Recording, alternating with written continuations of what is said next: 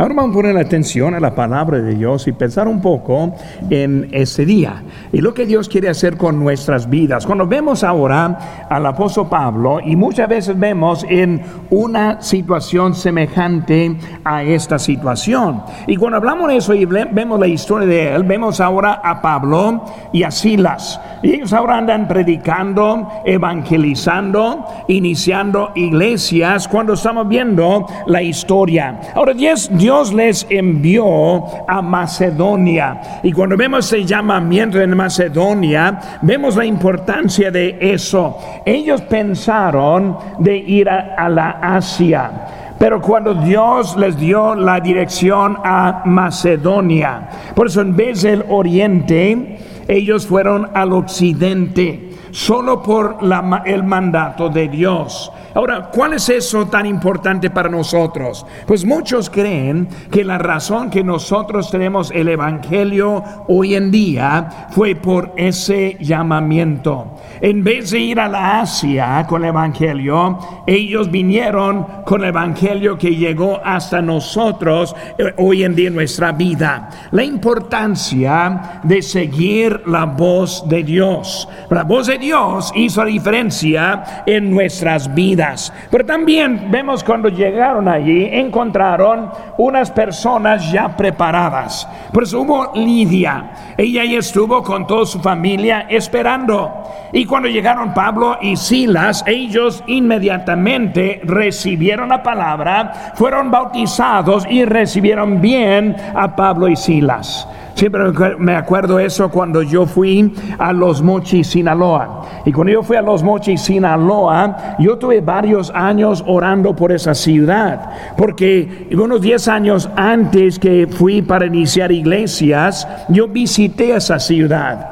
Y yo vi que era una ciudad grande, sin ninguna iglesia bautista fundamental. Y por eso Dios puso en mi corazón un deseo para ese lugar. Empecé a platicar con otros pastores, misioneros, tratando de hablarles, animarles a que fueran a los Mochis, Sinaloa. En 10 años nadie fue.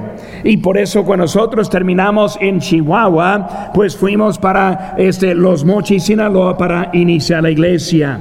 Y lo que encontramos allí cuando llegamos eran varias personas ya preparadas, sus corazones ya blandos. Y luego uno precisamente, el primero que gané para Cristo, antes que empezamos la iglesia, estoy buscando una, un que pudo pintar y luego hacer los anuncios para la iglesia.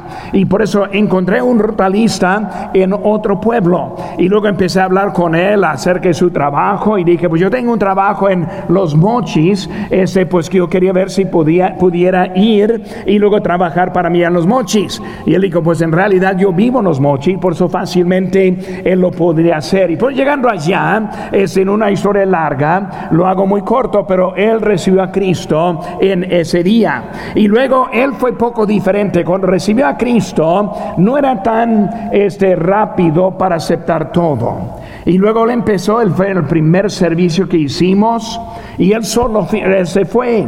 El siguiente domingo solo también fue. Y luego le hablé y dije, pues no, su esposa y sus hijos este, no los pueden traer. Y él me dijo, pues primero yo quiero ver qué está enseñando. Y si me puede convencer a mí, pues yo traigo mi familia también. Y yo dije, pues está bien, así sigue. Y pues la historia larga que toda la familia entró, fue salva. Y luego hermanos y hermanas de él y los padres de él luego sus hijos y muchos fueron salvos por una familia que Dios puso en camino para recibir a Cristo. Así es como Dios trabaja en nuestras vidas. Cada uno tenemos una historia, como el Evangelio llegó a nosotros. Y así fue la historia de Lidia. Ahí está ella. Y luego estuvo en eso. Hermano, cuando hablamos este, en ese lugar, cuando ella recibió a Cristo, es cuando todo empezó difícil. Hay que entender que Satanás, él está en contra del Evangelio. Satanás, él está en contra de su vida. Él no quiere que progrese en su vida espiritual. Él va a hacer todo lo que pueda incómodo en su vida para estancar su vida espiritual o hasta también que se caiga en pecado y se fuera de la voluntad de Dios. Él es nuestro enemigo. Cuando hablamos de cómo somos, un texto que tenemos en nuestras notas es este Efesios 2, 1 y 2.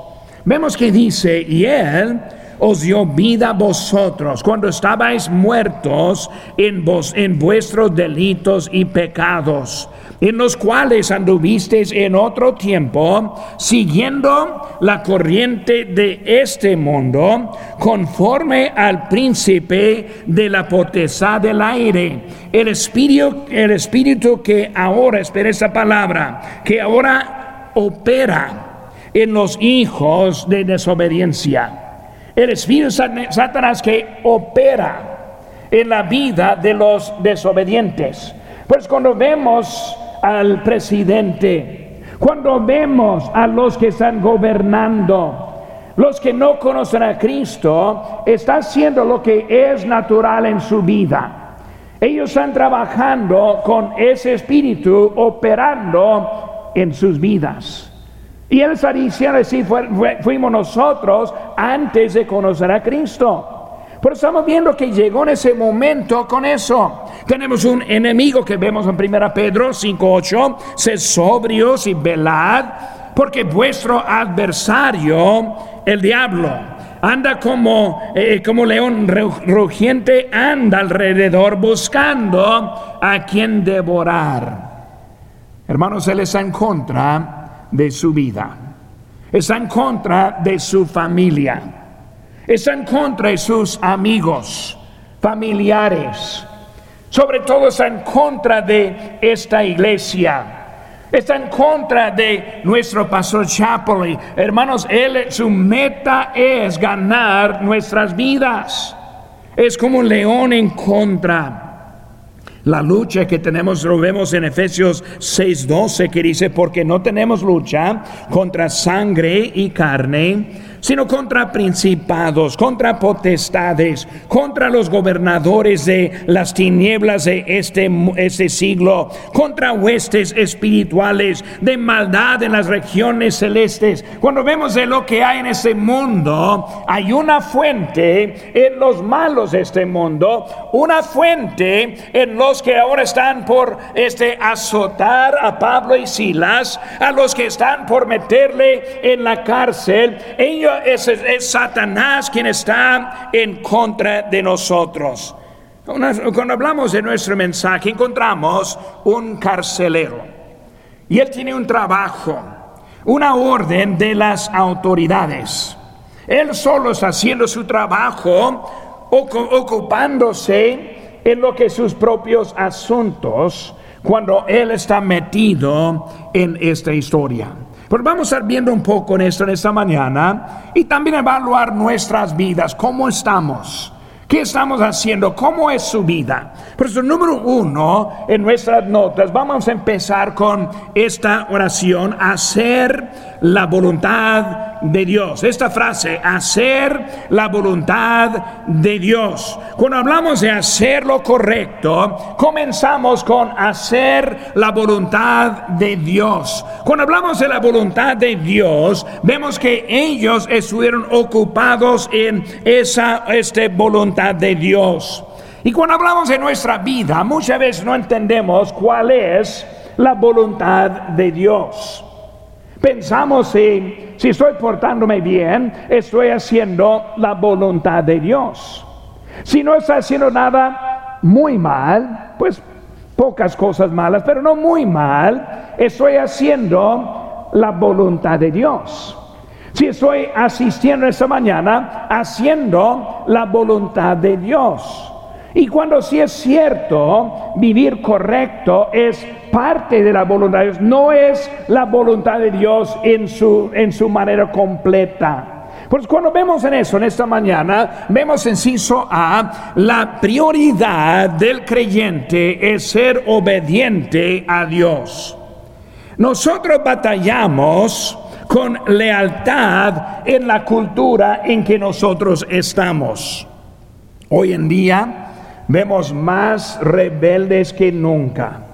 Vemos muchos en contra de todo. La autoridad ahora es algo que ponemos en último lugar. Nuestra cultura ve la autoridad como si fuera algo mal para nuestro bien. Estamos en contra de la policía. Estamos en contra de la ley. Estamos en contra de ellos obligando, encerrando a, los delincuentes. Vemos hoy en día que hay un problema con nuestra prioridad este, de la obediencia. Y muchas veces, como ellos rechazan la autoridad, nosotros sin querer o sin pensar, muchas veces también rechazamos a la autoridad presente a nosotros mismos. No queremos que nadie nos diga nada. No queremos que nadie obligue nada. Queremos vivir nuestra vida en paz, en armonía y todo bien. Y por eso cuando hablamos de vivir obedientes a Dios, inmediatamente es algo incómodo. Incómodo.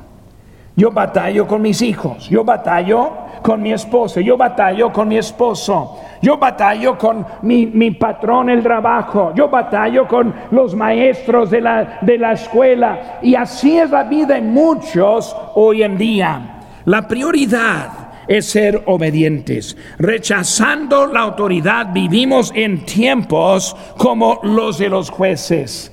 Cuando vemos los jueces, dice ahí en jueces 21, 25, en estos días no había rey en Israel, cada uno hacía lo que bien le parecía.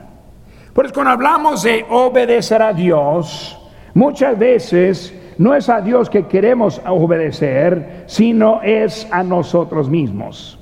Si me parece bien, pastor, lo que está diciendo, estoy con usted. Pero si no me parece bien, no lo voy a hacer. Si me parece bien lo que Dios quiere de mí, lo voy a hacer. Pero no, si no me parece bien, no lo voy a hacer. Y sin darse cuenta, estamos descontando y descartando la voluntad de Dios y la autoridad en nuestras vidas.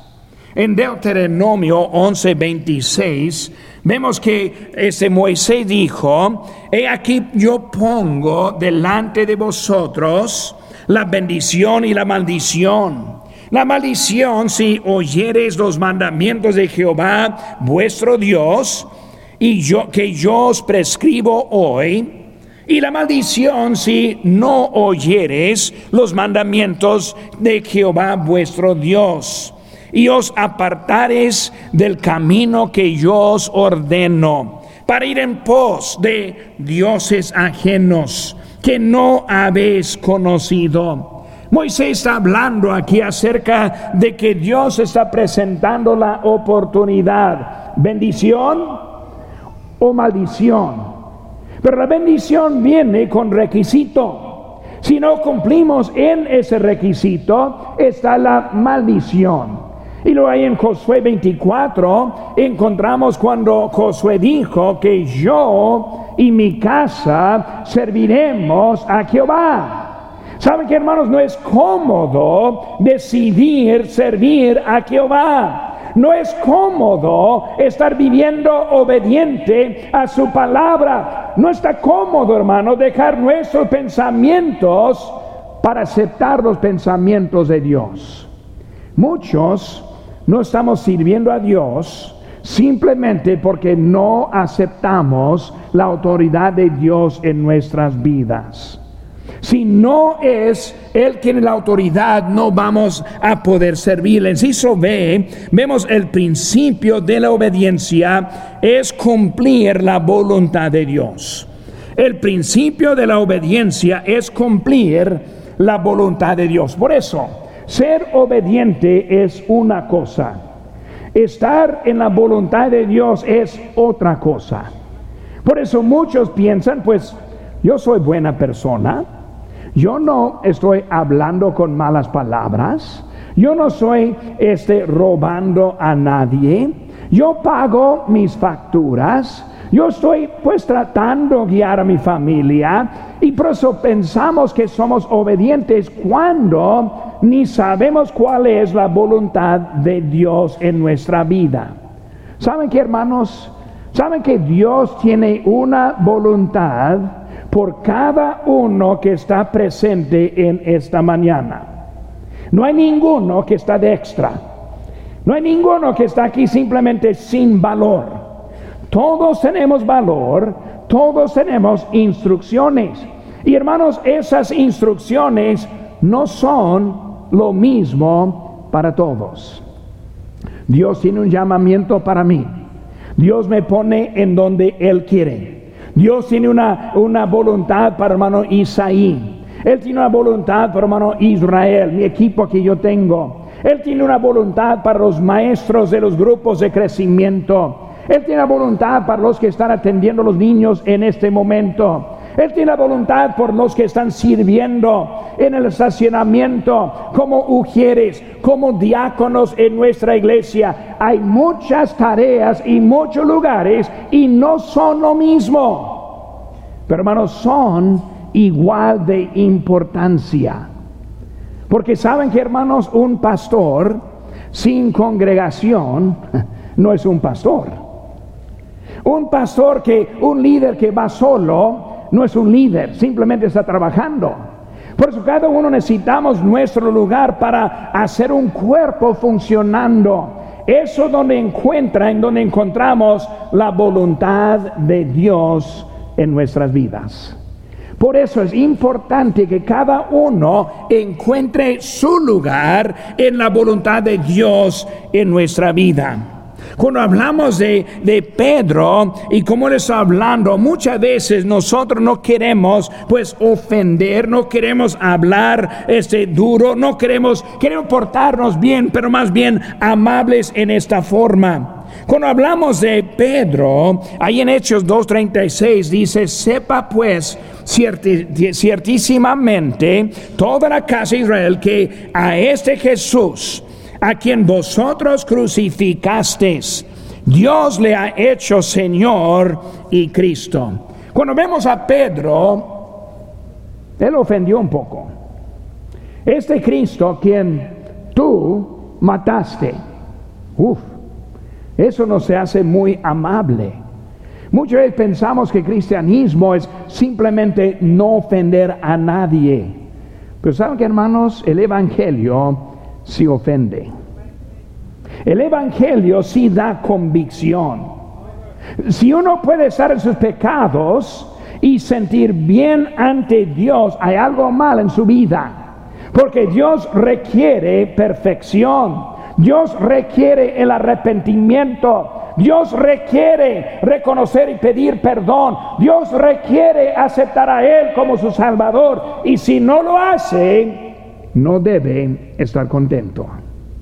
Si está aquí en esta mañana y nunca ha conocido a Cristo como su Salvador, nunca ha puesto su fe en Cristo para salvarle. No estoy hablando, nunca le he pedido perdón por los pecados, sino que nunca ha recibido a Cristo. No debe estar cómodo en este momento.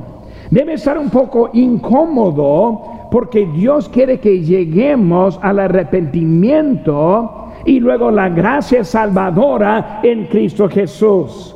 Cuando hablamos de este momento, vemos que la voluntad de Dios es diferente. Es diferente para varios, pero es, es importante para todos. Cuando hablamos de Pedro también en Hechos 5:29, lo tenemos en nuestras notas, dice, respondiendo Pedro y los apóstoles dijeron, es necesario obedecer a Dios antes que a los hombres. Debemos aprender cómo obedecer a Dios, a Dios. Él es nuestro líder. Él es quien hace la diferencia. Debemos aprender en esta vida, y vamos a ver ahorita, tan volteada, tan diferente, de tener un estándar en nuestra vida, quien es Dios guiándonos en nuestras vidas. Cuando hablamos de nuestra vida y vemos cómo está todo tan volteado, vemos hoy en día, número dos en nuestras notas, el mundo volteado. El mundo volteado. Cuando hablamos de Pablo y Silas, y encuentra una muchacha endemoniada. ¿No sería bueno echar fuera el demonio? Pues claro que sí. Él no está haciendo nada mal, sino que ellos no querían lo que Él hiciera. Y por eso vemos ahora que Él está haciendo, pero el mundo está volteado. Lo que es correcto, ahora es incorrecto. Lo que es incorrecto, hoy en día es correcto. Y nosotros lo vemos en nuestra sociedad como nunca. Lo correcto es siempre ayudar a la persona en necesidad, pero hoy en día es muy diferente. Hasta que la Biblia nos manda hacer bien y al que sabe hacer lo bueno y no lo hace, le es pecado. Pues cuando hablamos de nuestro mundo hoy en día, estamos viviendo en un mundo totalmente volteado. Lo que antes era bien, ahora está mal. Y lo que antes estaba mal, está bien. Hoy en día están eliminando las fianzas para los que están detenidos, para soltarles sin responsabilidad, para seguir cometiendo los mismos, este, la misma delincuencia.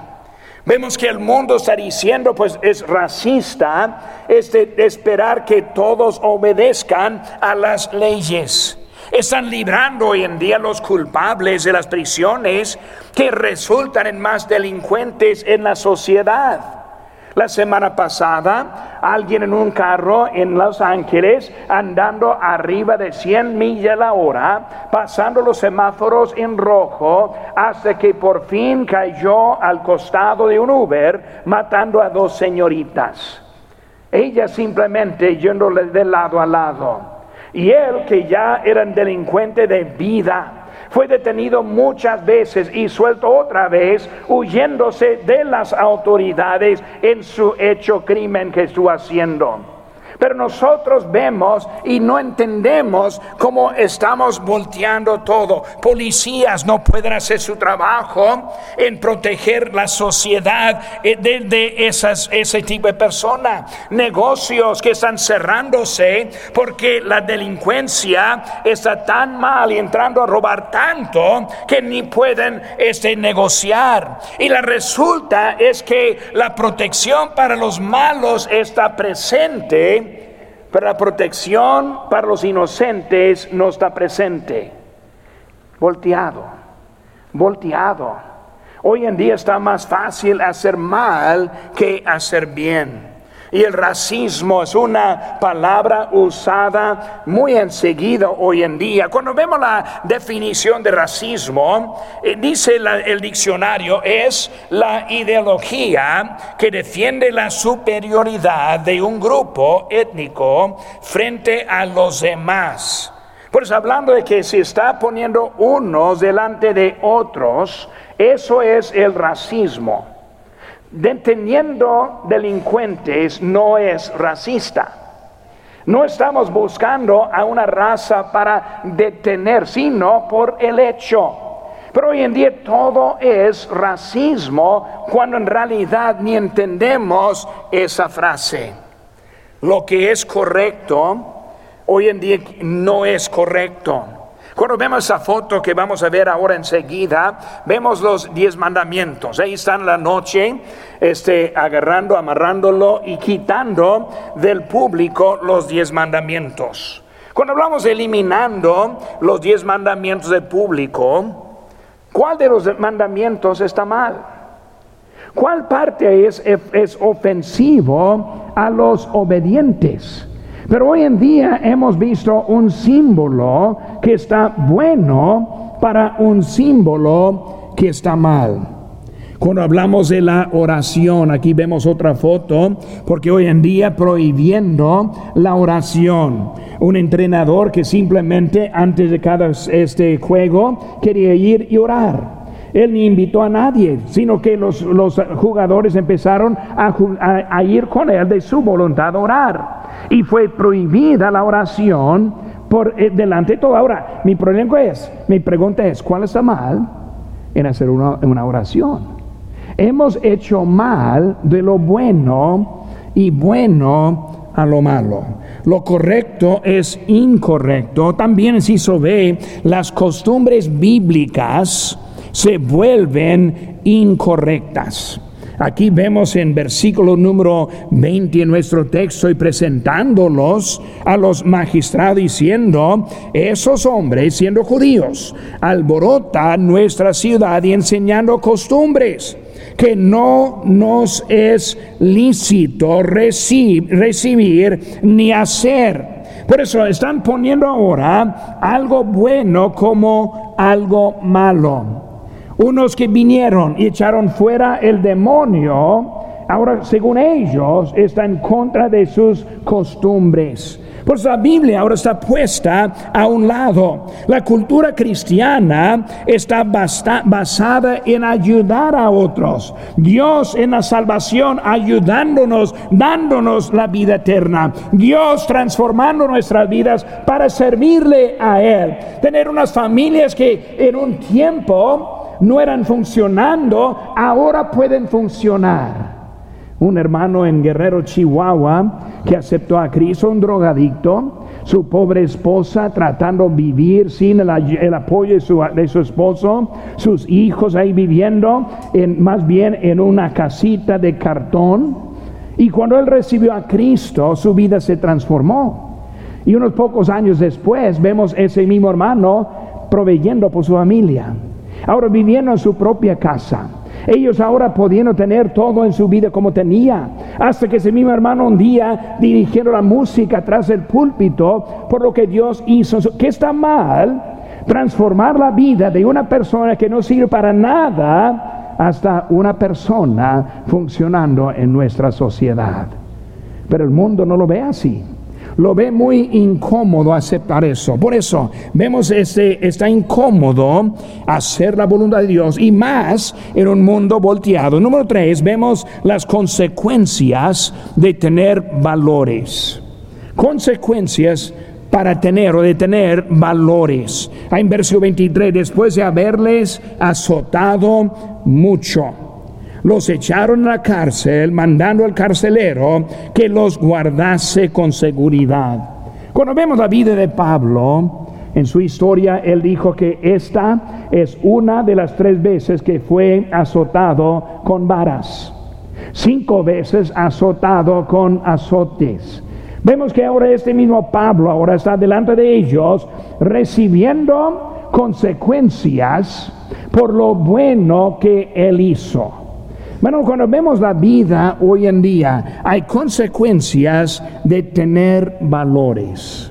Mi ánimo para creyentes en Cristo es tener valores. Hoy en día nadie quiere tener valores. Queremos simplemente vivir la vida así como sale, no teniendo planes en cómo vamos a vivir esta vida. Los valores sí van a costar. Los valores va a poner en una posición que va a tener que decidir a quién está sirviendo. Y ellos sufrieron en eso. El inciso A, la persecución por su obediencia a Dios.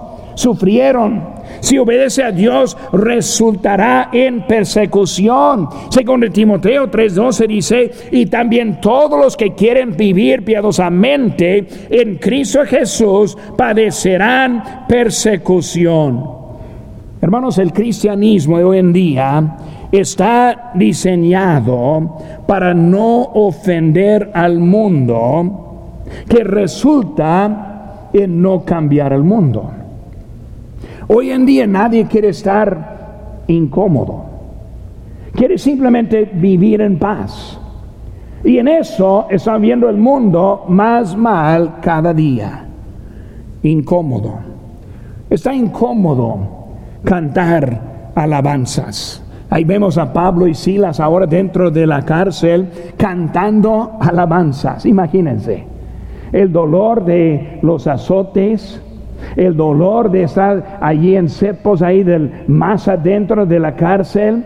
Y en vez de estar quejando o, llorando, pobre de mí, ¿dónde está mi Dios quien dijo que me iba a... No, ellos empezaron a cantar. Vamos a cantar alabanzas. ¿Saben que hermanos? Cantar a Dios cambia nuestra perspectiva. Muchas veces, veces pensar en Dios, pensamos en nosotros que afecta nuestra vida. Ellos ahora están cantando algo incómodo, algo incómodo. Vemos ahora también, si sobre los prisioneros fueron cambiados.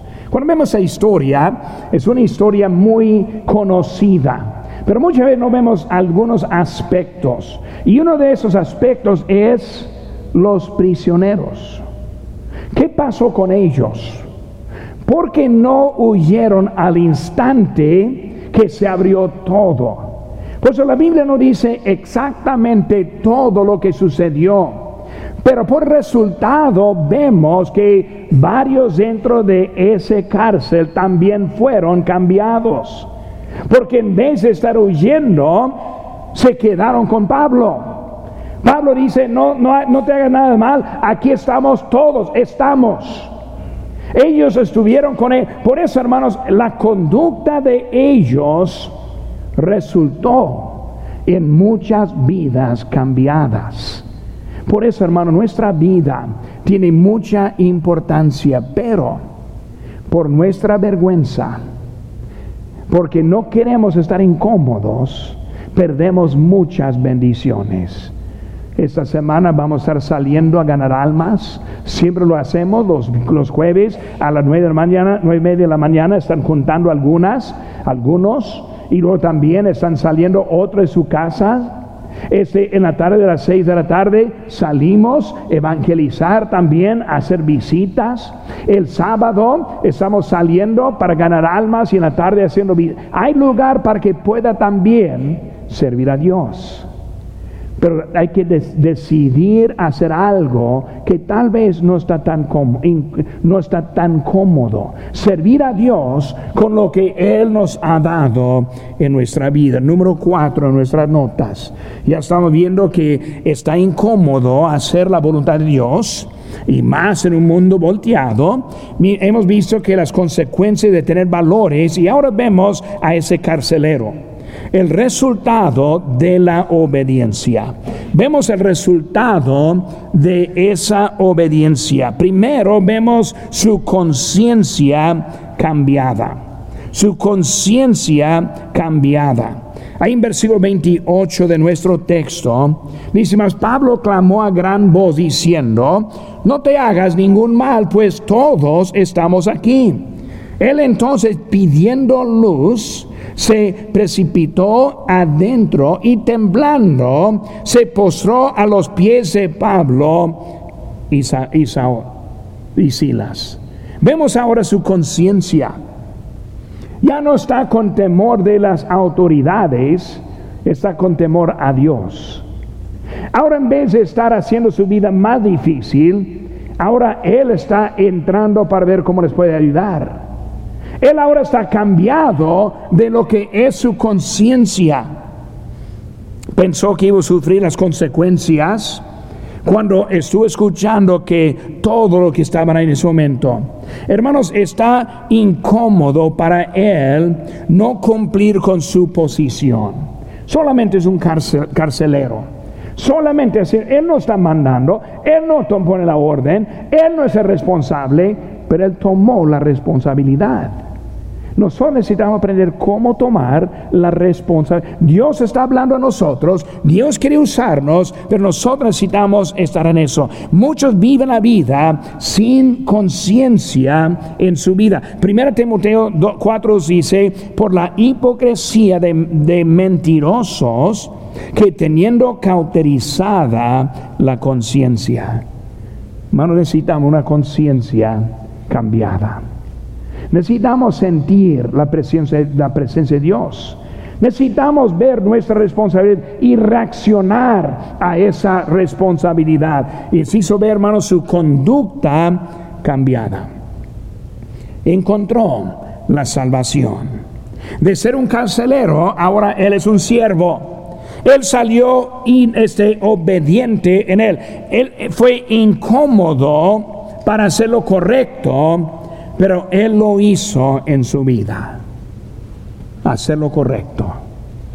Hacer con lo correcto. En esta mañana, ¿está dispuesto a hacer lo correcto? Puede ser que salga ese momento todavía no ha puesto su fe en Cristo. Cada servicio yo extiendo una invitación. Cada servicio le animo, acepte Cristo. Muchos todavía no lo han hecho porque están incómodos, tienen vergüenza y no están obedientes a Cristo. Cada servicio hablamos de obedecer, de dejar su voluntad y de empezar la voluntad de Dios, pero muchas veces no movemos porque estamos incómodos, incómodos para hacer lo correcto en nuestras vidas.